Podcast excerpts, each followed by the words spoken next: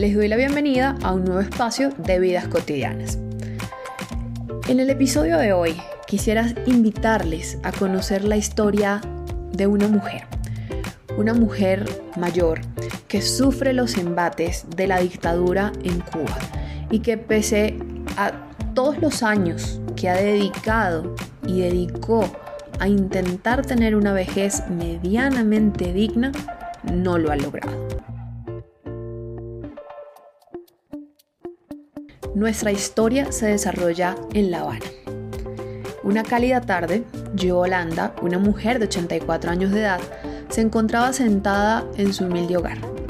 A pesar de su edad, se consideraba una persona saludable, aunque tenía que lidiar con la diabetes tipo 2. Hacía ya 12 años que esta condición la acompañaba en su vida. Recordaba cómo había superado algunas complicaciones pulmonares debido a su pasado como fumadora, lo que la llevó al borde de la muerte.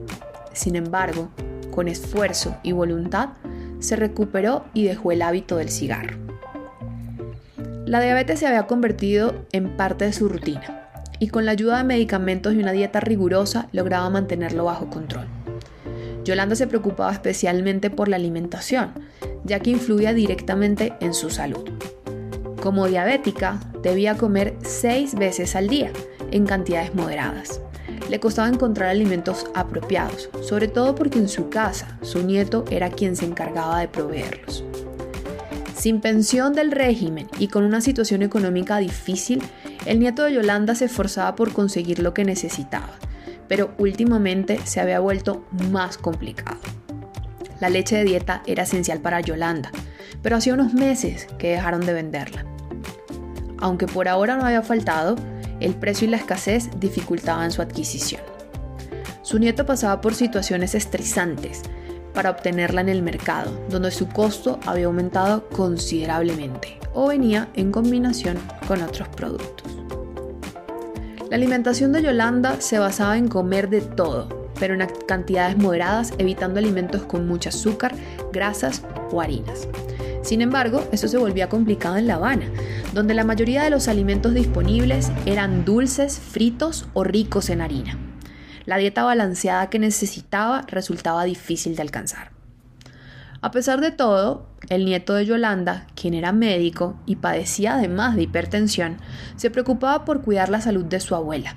Cocinaba con poca sal y evitaba alimentos con grasas, siendo consciente de la importancia de una alimentación adecuada. Anteriormente, Yolanda recibía leche en polvo a través del sistema normado de la libreta, pero esto también se detuvo repentinamente sin previo aviso. La incertidumbre sobre su regreso la llevó a perder la esperanza, ya que había escuchado a otras personas hablar de la falta de productos básicos incluso para los niños. Aunque hacía lo posible por mantener una dieta equilibrada, Yolanda reconocía que siempre faltaban cosas y la calidad de los alimentos tampoco era la mejor.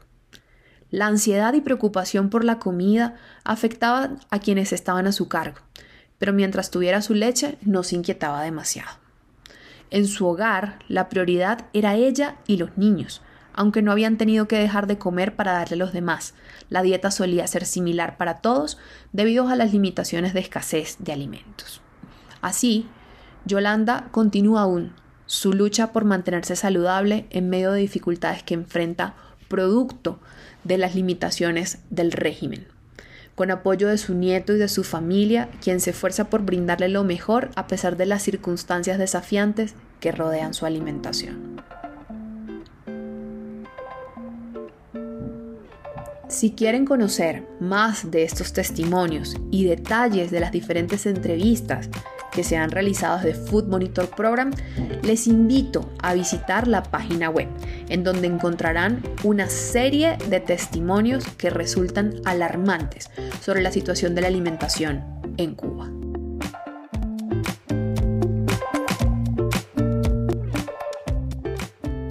Esto fue Vidas Cotidianas, un espacio de Food Monitor Program. Les habló Natasha Rojas. No se olviden de seguirnos en nuestras redes sociales en donde nos encuentran como arroba foodmonitorp. Hasta la próxima.